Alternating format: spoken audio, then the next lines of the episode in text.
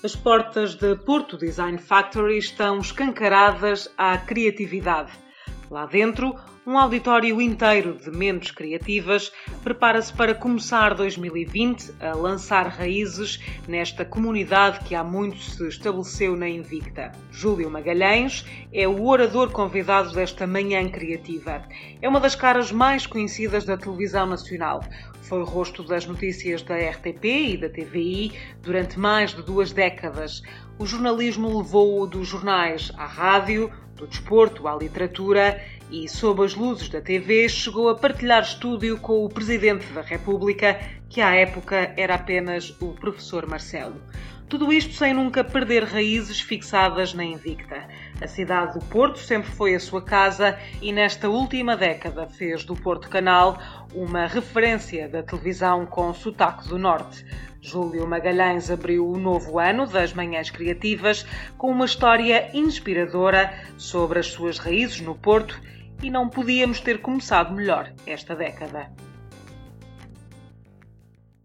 Bem, bom dia a todos. Uh, Ana disse que eu era muito mais alto do que ao que parecia, toda a gente diz isso. Nós na televisão, as televisões são todas do mesmo tamanho, portanto nós somos todas do mesmo tamanho.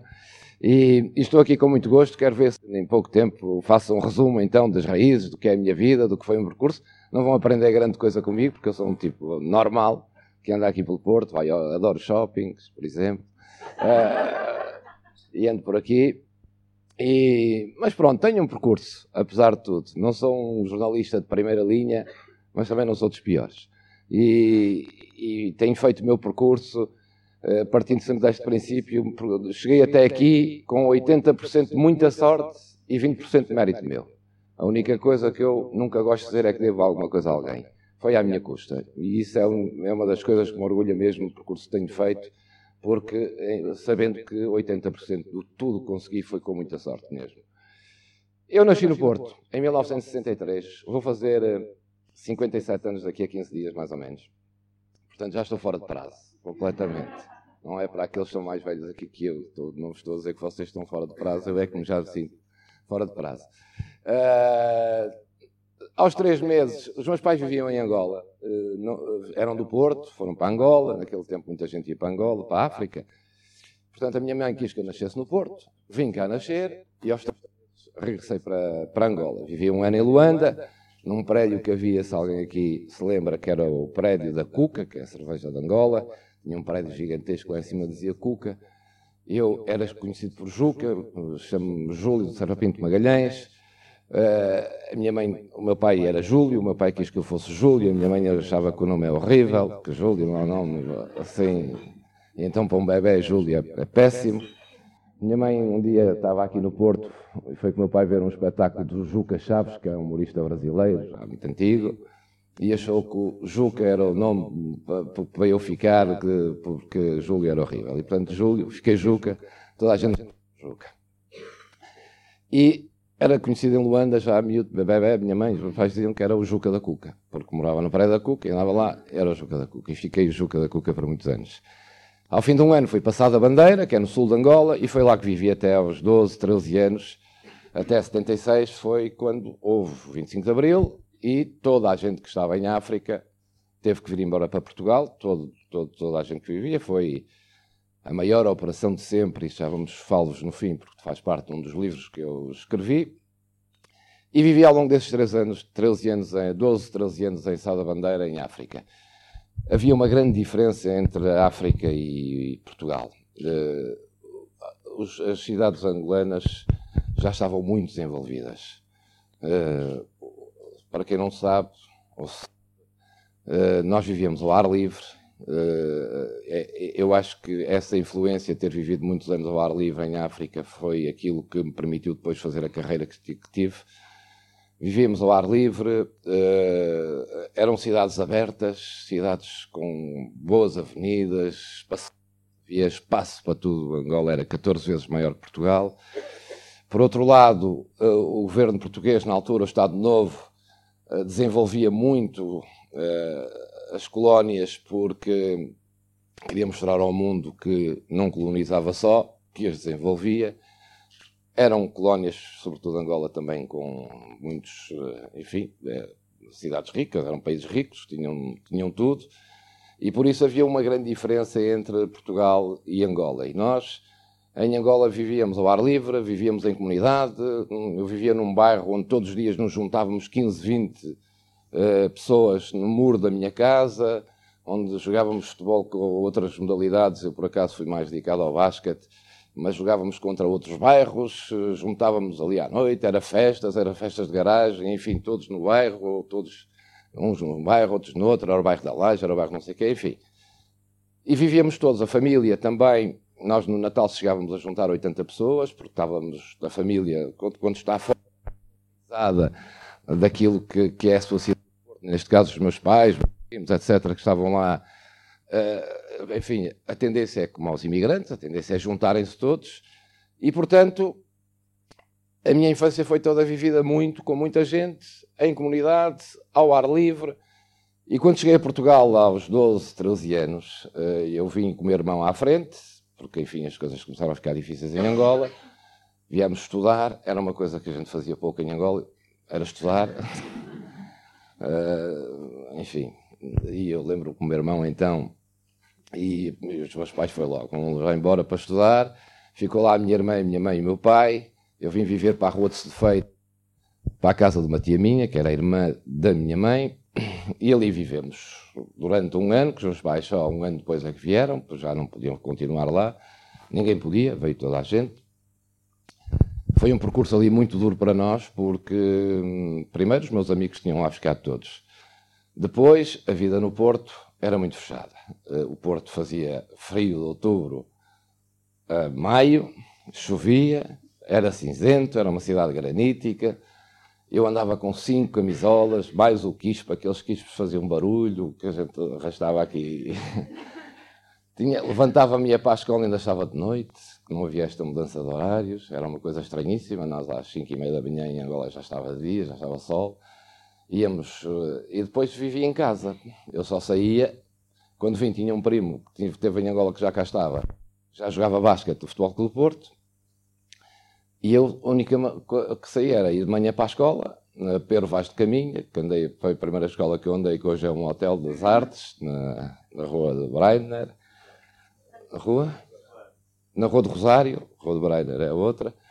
E a pele de feita, e lá ia eu para a Rua do Rosário, para Pedro Vaz de Cabinha, e depois andei no Infante do Henrique, também era ali perto, eh, e, e, só saía à quinta, que tinha treino às sete da tarde, no basquete, e também tinha treino ao jogo de basquete ali no Porto, nas Antas. Eram os únicos dias que eu saía, depois era o dia todo na escola, e à tarde a minha prima obrigava-me a estudar, e eu ficava ali todo. E havia uma coisa que tinha perdido, que foi, eh, de facto, ter amigos, porque houve um estigma muito grande em relação que vieram da África, que eram os retornados, e eu tinha amigos que, eu, o meu primo, por exemplo, que viveu comigo sempre lá em Angola, mas tinha vindo mais cedo para cá, já tinha um grupinho de amigos que eh, se concentravam iam para a casa de um ou para a casa do outro, e depois os pais não gostavam que se juntassem outros, sobretudo eu que vinha de Angola, que não tinha nada a ver com aquilo, eles não gostavam. Uh, havia ali uma e foi uma integração muito difícil. O que é que facilitou depois, e isto tem muito a ver com as raízes, o que é que facilita depois a rápida integração aqui no Porto? Isto demorou um ano, os meus pais depois, um ano depois também voltaram, fomos viver para a Rua do Almada, vivemos ali algumas dificuldades, dois, três anos, porque, enfim, ficamos sem nada, como quase toda a gente que estava em Angola ficou sem nada, e tivemos que recomeçar uma vida nova, os meus pais, sobretudo, tiveram que recomeçar uma vida nova, e fomos para a Rua do Almada, e o que é que facilitou? É que os meus amigos todos que estavam em Angola também vieram embora. E, portanto, além de começar a fazer amigos na escola cá, voltei a ter alguns dos amigos que tinha lá. E pronto, e a vida começou a decorrer normalmente. Aqui, eu adorava Angola, adorava lá viver, mas hoje não trocava o Porto por cidade nenhuma, porque depois habituei-me naturalmente ao Porto, e nós, em África, vivíamos muito aquilo que era o Porto, o Benfica, o Sporting, tínhamos todos, nós éramos do Porto, na altura o Porto perdia sempre, mas, mas depois já vivíamos. Eu lembro-me que quando cheguei cá no dia 7, saí no dia 7 de setembro de, de Luanda para o Porto, vim com o meu irmão, cheguei a 8 de setembro aqui ao, ao Porto, depois de Lisboa tivemos fazer o voo para o Porto, e no Porto estava a minha prima à, minha, à nossa espera. A primeira coisa que fez foi nos levar-nos ao estádio das Antas, eram três horas que o Porto estava a jogar, que o meu irmão queria ir ver, eu também, pronto, e fomos. Nem fomos a casa antes de ir, porque havia uma ilusão grande. De, nós víamos a Torre dos Clérigos, a Torre Belém, o estádio das Antas, em África nós não tínhamos televisão, ainda bem, tínhamos tudo o que sabíamos era pela rádio. O 25 de Abril só soubemos no dia a seguir não soubemos logo no dia o que é que tinha acontecido, só um dia depois ou dois é que tivemos essa consciência do que é que tinha acontecido. Em boa verdade, nós não vivíamos sob uma ditadura, não tínhamos esse sentimento em Angola, não era, se calhar as pessoas tinham cargos públicos ou poderiam sentir, mas nós não. Vivíamos completamente em liberdade e, portanto, quando viemos, fizemos a nossa vida normal. Eu, desde miúdo, que já em África, pai desde os 10 anos, que ia todos os dias para a praça esperar pelo jornal. Adorava ler jornais, não sei de onde é que veio isto, mas além de gostar de ler, sobretudo gostava muito de ler jornais. E comecei a ler jornais desde os 10 anos. E então, enfim, fui fazendo o meu percurso, ler jornais, lia os jornais todos, adorava aquilo. Quando vim, fui morar para a Rua do Almada, eu morava entre o Jornal Notícias, que era na rua Gonçalo Cristóvão, e o Comércio do Porto, que era mais abaixo. E pronto, eu continuei a ler jornais. Ia, lembro-me, para a porta do JN esperar pelo jornal, ia para a porta do Comércio esperar pelo jornal, ao domingo ia para a Praça da República, que chegava o, domingo, o, o Norte Esportivo, que saía a seguir aos jogos do domingo à tarde, e, além disso, ia estudando e jogando basquete. E, portanto, ia ia fazendo esta vida, as uh, coisas como sempre fiz na vida. Até que aos 16 anos, uma, quando me perguntaram, eu, um questionário qualquer, que disseram como é que chegou aos jornais, ou como é que foi o seu processo criativo, que eu, que eu achei que tinha a ver com, com a forma como comecei a minha carreira, eu respondi, foi por uma cunha. Tinha uma prima, está escrito. Uma prima minha, afastada da minha mãe, que era jornalista no Comércio de Porto, sabia que eu gostava muito de jornais e disse-me: Não queres ir colaborar com o Comércio de Porto, fazer lá umas coisas para o desporto? Eu quero, vou já. Então anda, e meteu-me lá. Eu, aos 16 anos, já estudava, já jogava basquete, trabalhava no jornal e já namorava. Namorava, ia namorando. E, e comecei a fazer uns jogos de basquete, handball, de de futebol, ia aos campos, tirava as equipas, tirava quem marcava os golos, os pontos, os cartões amarelos, vermelhos, depois chegava ao jornal, dizia, eles escreviam, e no dia a seguir saía lá no jornal a crónica do jogo e embaixo Juca Magalhães. Que nada, era eu. E ficava todo contente, guardava aquilo tudo e fui fazendo. E porquê é que eu digo que 80% foi sorte, não só nessa perspectiva, mas noutra? Na altura havia o dilema de percebermos o que é que queríamos ser quando fôssemos grandes, o curso é que íamos seguir. Na altura não havia cursos de comunicação social sequer. E eu nunca tive esse problema, porque aos 16 estava a trabalhar, até porque tínhamos necessidade disso. E aos 18, quando já estava há dois anos a colaborar, a colaborar no Comércio do Porto, houve uma vaga na secção de Desporto do Comércio do Porto e eu fiquei com, né, com, com essa vaga. Portanto, eu aos 18 anos era jornalista profissional, comecei a trabalhar. Até porque precisávamos mesmo de trabalhar. Os meus pais não tinham nessa altura condições, porque tínhamos sem nada de tudo o que tínhamos em Angola. E, portanto, começo a trabalhar aos 18 anos. E aos 18 anos começo a fazer uma coisa que eh, na altura não era normal, hoje é, mas na altura não é, não era. E hoje é uma prática corrente.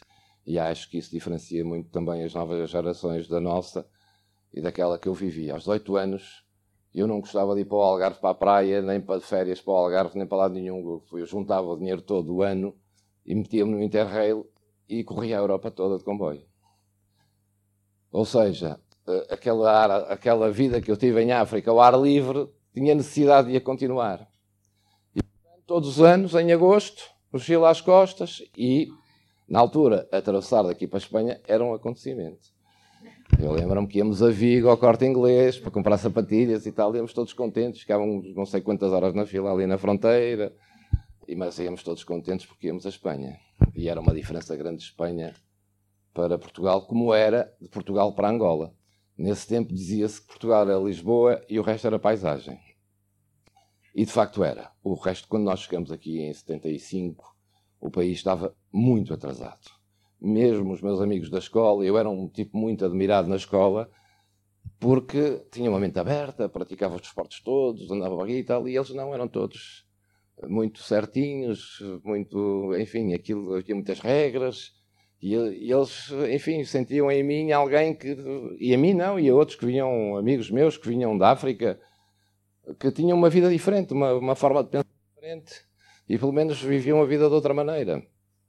E então uh, eu, eu senti essa necessidade de continuar. E dos 18 aos 25 anos, fiz 7 anos no Interrail. Conheci em, na década de 80 a Europa toda. Toda. Ia para todo lado durante um mês. Às vezes passava fome, já não tinha dinheiro. Mas preferia isso a ir de férias para o Algarve. Depois fazia sempre uma semanita de praia, etc., nos sítios onde parava. Mas esse foi o meu percurso. Naquele mês de férias era o que eu fazia. E isso foi decisivo para, toda, para, todo, para todo o resto, para a vida que tive, para a profissão que tive e para a carreira que tive enquanto jornalista. E acho que foram essas raízes da África que me permitiram, na década de 80, hoje, quando se diz os jovens têm o mundo, correm o mundo, é importante ter mundo, eu acho que o que foi importante mesmo para mim foi ter mundo. E esse mundo veio da África. Nós vivermos, de facto, esta perspectiva de termos uma, uma visão e uma mente aberta e uma disponibilidade para viajarmos, para conhecer, para andar pelo mundo, para conhecermos pessoas, enfim, foram anos magníficos. E portanto, houve ali uma fase em que eu namorava, andava na faculdade, trabalhava no jornal, jogava basquete, foi de tal ordem que eu não tinha tempo para chegar a todo lado, e o meu pai deu-me uma moto. Às tantas disse ao meu pai, tinha aí 18 anos, o pai precisa de uma moto. E o meu pai era contra as motas. E ele disse, não. E ele disse, mas é para trabalhar, disse ele. E eu, é. Está bem, vou-te dar uma moto. Então comprou-me uma Sash, que era uma moto que era dos trolhas. E os meus amigos andavam todas naquelas Yamahas DTs, etc. E eu, o meu pai deu uma Sash horrível. E então eu ia para a faculdade de mota e deixava a moto a um quilómetro da escola e entrava na moto de capacete debaixo do braço, também era muito fixe, faz miúdas e tal. É? Andava muito bem e rápido, era uma, era uma bela moto. E hoje tenho muita pena porque abandonei a moto e hoje é um clássico das motas. Hoje toda a gente quer ter uma Sage porque é uma moto clássica. Mas eu abandonei a minha moto porque, enfim, andei ali dois anos em que na verdade me deu muito jeito porque eu chegava aos treinos a horas, chegava ao jornal a horas, chegava à escola a horas e chegava à namorada a deshoras. E, e então deixava a moto a um quilómetro lá e ele de capacete debaixo do braço, mas a moto ficava longe da universidade para ninguém me ver no massagem, porque, enfim, aquilo era, não era uma moto que impressionasse. E, portanto, ao longo desses anos fui fazendo essa vida e fui trabalhando no comércio do Porto. E uh, eu nunca. Depois, o que é que acontece na minha vida? Eu nunca tirei nenhum curso, não sou formado em nada. Andei, fui para Direito, porque na altura, não, o primeiro licenciatura, primeiro curso que, que me inscrevi, que tive e que gostava mesmo, porque a minha prima também estava ligada e era ela que me dava muitas explicações, etc., foi o curso de História e quis ir para a História. Não havia cursos de comunicação social. Fui para a História. Cheguei ao fim de um ano, comecei a trabalhar mais intensamente no comércio, tive de deixar o curso e disse, vou para Direito. Porque toda a malta que trabalhava no, no jornal era vinha de Direito. Os jornalistas normalmente eram escritores ou vinham da área do Direito. Não havia curso de comunicação. E então fui para Direito. Comecei a estudar Direito. Quando já estou no terceiro ano, sou convidado para. Há uma explosão de jornais novos em Portugal, e um deles é o Europeu, não sei se vocês se lembram, em que havia os jornais tradicionais, o comércio do Porto nessa altura vendia cento e tal mil exemplares, o JN 200 mil, o 1 de janeiro cento e tal, toda a gente lia jornais. Há uma explosão de jornais, vou para o Europeu, eu ganhava 24 contos no comércio do Porto, passei a ganhar 120 no Europeu. Vocês vejam. Foi para o Europeu, é por isso que o Europeu depois durou um ano. E... Já faltam 5 minutos para acabar? Ah, então vou acabar rapidamente.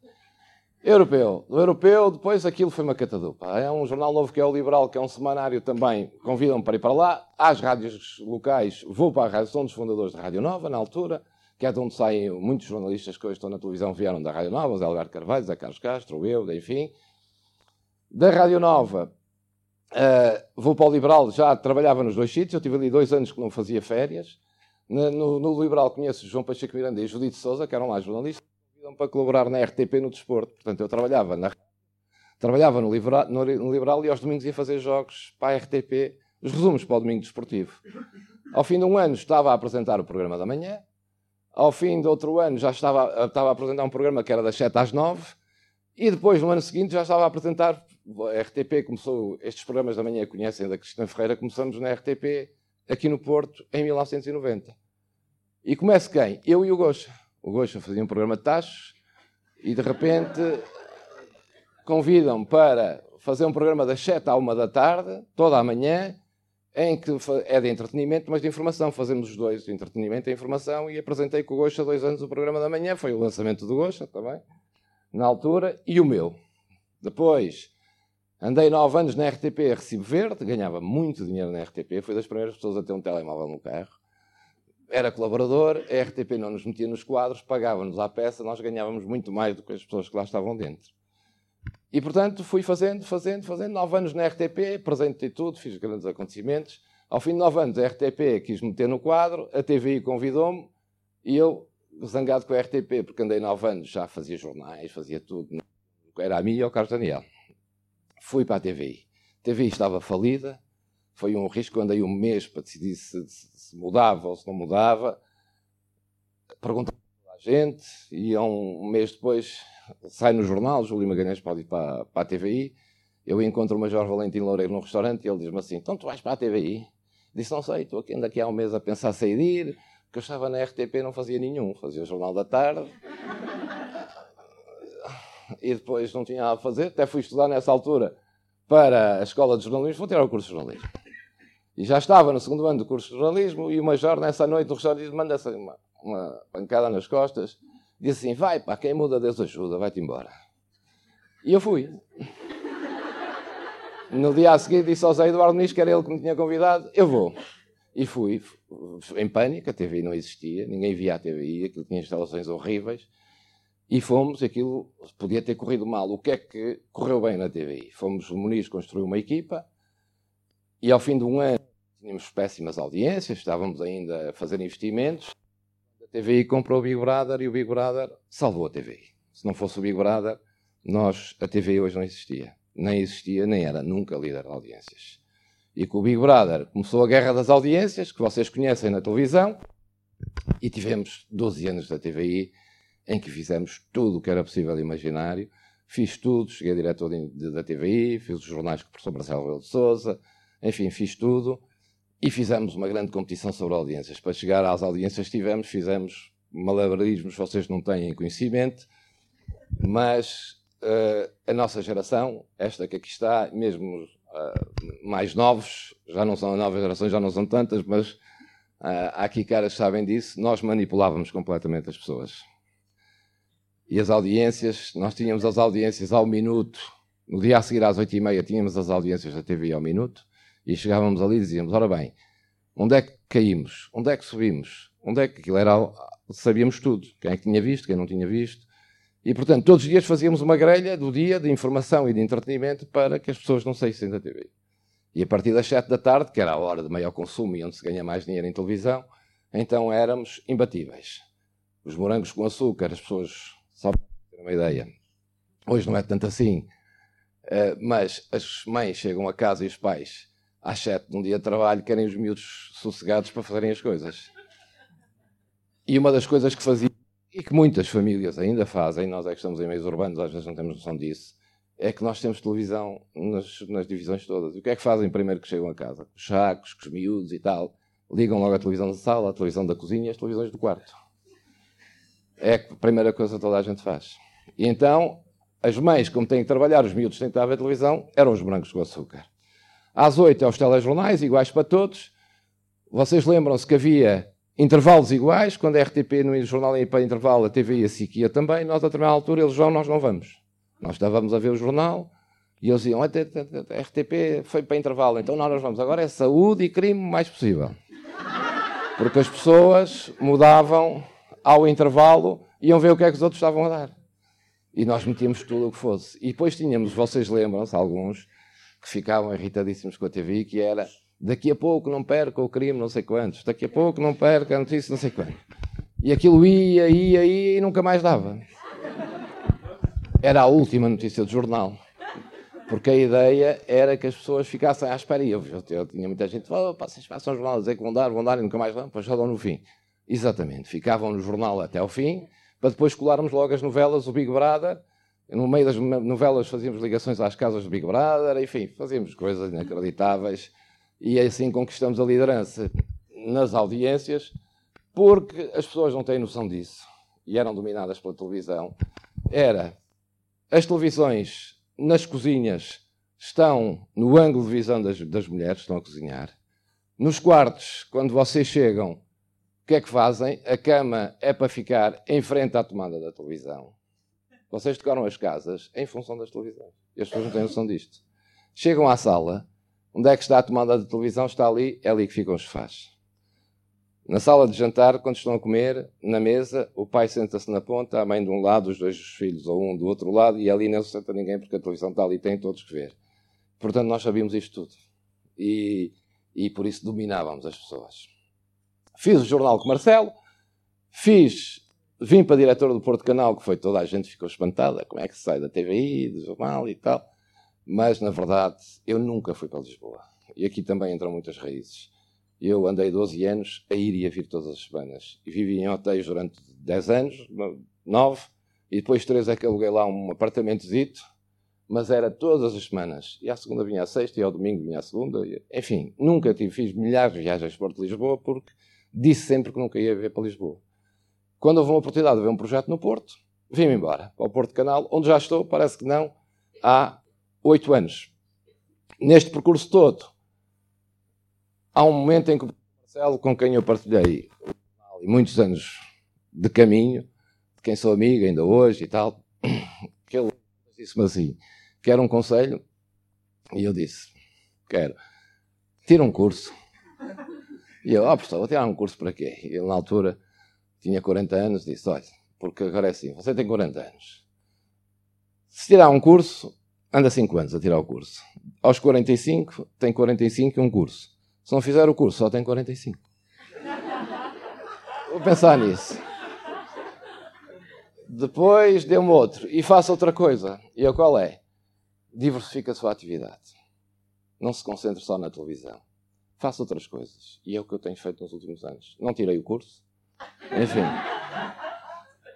Mas o que é que eu tenho feito? Eu trabalho em televisão eu dou conferências, eu faço formação de media training e formação de falar em público, coisas e tal, dou muito, já fui para Cabo Verde, vou para muitos sítios. E comecei a escrever livros. Em 2008, uma editora, em 2007, disse, vai escrever um livro e tal. Bem, eu já tinha escrito uns livrositos, um com o professor até, sobre as noites de domingo, e eu não queria escrever livros nenhum, e disse, eu não sei escrever, não sou escritor, não faço a mínima ideia. E ela, não, na altura estava na moda, os jornalistas de televisão escreverem livros, e para eles venderem livros também. Lá me desafiaram, andei um ano a pensar no que é que havia de escrever. Chegamos a uma base que era: eu só vou escrever sobre história contemporânea, momentos que eu conheça e que eu, possa, que eu os possa relatar, que seja, tenham um, um caráter jornalístico. E, de, e depois chegamos ao tema dos retornados, que era aquilo que nós tínhamos vivido. E depois era preciso romancear. Andei sempre ali a escrever, a escrever, a escrever, mas não conseguia romancear até que um dia estava a fazer o jornal, é a última coisa que vos conto, para depois. Estava a fazer o jornal, eu já tinha eh, a história toda na cabeça, mas tinha que romancear aquilo. Eu não fazia a mínima ideia como é que romanceava um livro. Eu sabia o que era a história jornalística, mas não sabia. Falei com muita gente, era, os meus livros são todos baseados em jurídicos, em, em testemunhos de pessoas. E um dia estava a fazer o jornal, lá no, na TVI, e quando vocês estão a ver aquelas peças que nós metemos no ar, eu estou a falar com as câmaras, estamos ali, às vezes contamos umas anedotas, depois eles dizem, e, aí, e tenho que dizer o que vem a seguir. E já na parte final do jornal estava ali uma coisa de ovos estrelados, de uma feira de gastronomia, e eu disse assim para as câmaras, eu agora comia uns ovos estrelados com açúcar. E ele ovos estrelados com açúcar? E eu disse, sim, desde miúdo como ovos estrelados com açúcar. Eu vou a um restaurante, peço um prego com ovos estrelados e trago, peço dois pacotes de açúcar. E põe isto, não tem nada a ver com a comida saudável que temos aqui. E eles ficaram assim muito estranhos e aquilo foi o clique para o livro. Era aquilo que me faltava para fazer uma relação no livro do romance que havia no livro. Sentei-me na secretária a seguir ao jornal na TVI e tive até às 5 da manhã, escrevi as primeiras 40 páginas do livro e escrevi cinco romances seguidos. Uh, depois, durante cinco anos, que vendi milhares de livros, ganhei bastante dinheiro com os livros, uh, mas não vendi porque sou um grande escritor ou porque escrevo muito bem livros, vendi porque as histórias eram uh, sobre pessoas e sobre casos reais e por isso, na altura, o livro sobre as pessoas que vieram da África foi o primeiro livro que se escreveu em Portugal sobre quem veio da África. E corri sempre muitos riscos. E é isso que eu vos queria deixar. Há uma frase num restaurante que diz: uh, aproveita bem a vida, vamos morrer de qualquer maneira. E eu, dentro disso, fui sempre correndo muitos riscos, mesmo em televisão. Apresentei quase, quase programas de entretenimento, apresentei, fui cantar a galas, fui meter-me a cantar, que eu não sei nada cantar, e fui a cantar na mesma corri riscos e há um momento muito decisivo na minha vida que eu queria mostrar, podemos mostrar, que uh, diz bem também das vezes do, do risco, já digo, só explicar, do risco que temos, que às vezes pode ser uma catástrofe, mas por outro lado às vezes pode ser a sorte de uma vida. Estava a fazer o jornal com Marcelo, ele tinha uma caixa para mostrar, a caixa não aparecia, eu estive 10 minutos a rir-me, ele esteve 10 minutos a falar e eu de costas para ele, Estava tudo a ligar, o Zé Eduardo Muniz, o que é que se passa, isto é muito grave, é muito grave, é muito E foi o momento mais importante da carreira, porque é aí que nós começamos, eu e o professor Marcelo, a ter uma intimidade com as audiências e a ganharmos as audiências, e foi a mais em Portugal. É a partir deste momento que, sendo um momento perigoso, que podia ter sido o fim da minha carreira, acabou por ser um dos momentos mais importantes. Tem som? Aqui tem. Pronto, com isto me caldo, isto foi uma coisa muito resumida. Bom, enfim, não se encontra. Mas é que é fatal não se encontrar, que eu queria aqui mostrar uma coisa que era fundamental. Bom, mas... sondagens valerem que valem, as pessoas também não acreditar. O que, o, que acontece, o que acontece é o seguinte, é que uh, o que diz, diz com toda a razão. Está-se a rir, mas é verdade. Eu trouxe para já vai perceber qual é a complicação de sair. Bom, uh, bom, a questão é esta. Os portugueses Ó oh, Júlio, você está de facto divertido hoje. Os portugueses uh, têm este problema de uma rima, mas não é para rir.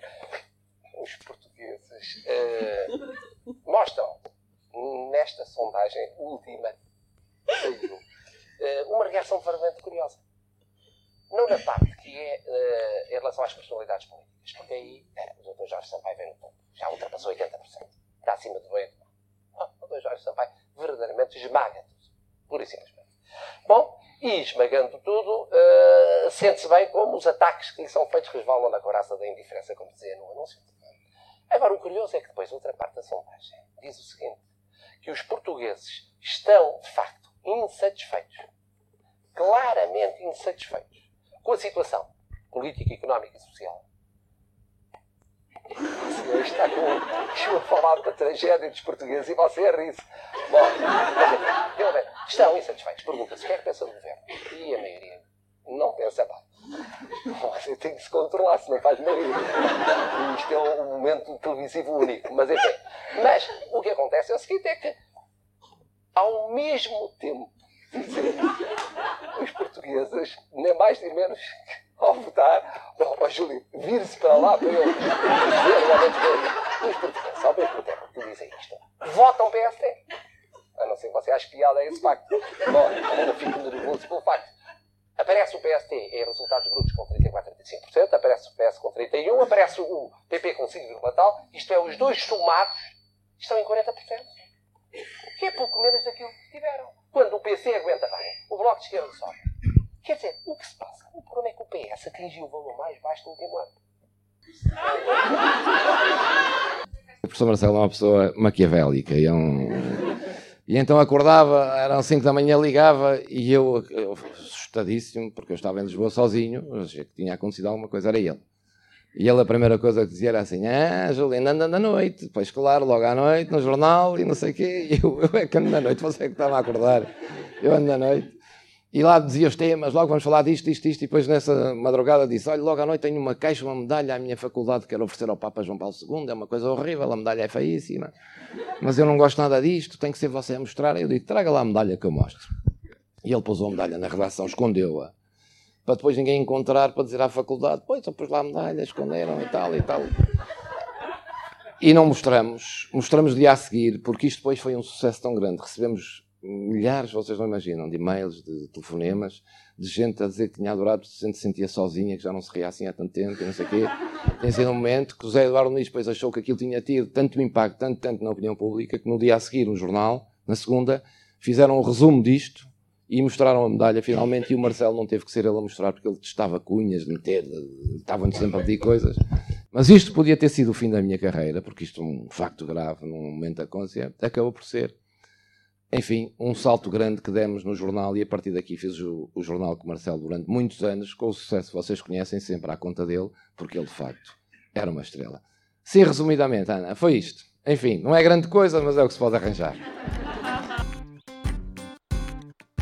Uma carreira marcada pelo bom humor, pela criatividade e pelas raízes lançadas no jornalismo e no Porto. Júlio Magalhães foi a voz desta primeira sessão, Creative Mornings, que contou ainda com um delicioso pequeno almoço oferecido pelos nossos incríveis parceiros. O piquenique, a Supernova, a Doce Ternura e a Grinaline trouxeram iguarias para petiscar pela manhã e o café da Boinga acordou a criatividade de todos os participantes. Em janeiro, demos o pontapé de saída para uma nova década cheia de histórias criativas para partilhar em comunidade. Voltamos em fevereiro com uma nova sessão ao vivo, mas também em vídeo e em podcast. Até lá, acompanha tudo em creativemornings.com.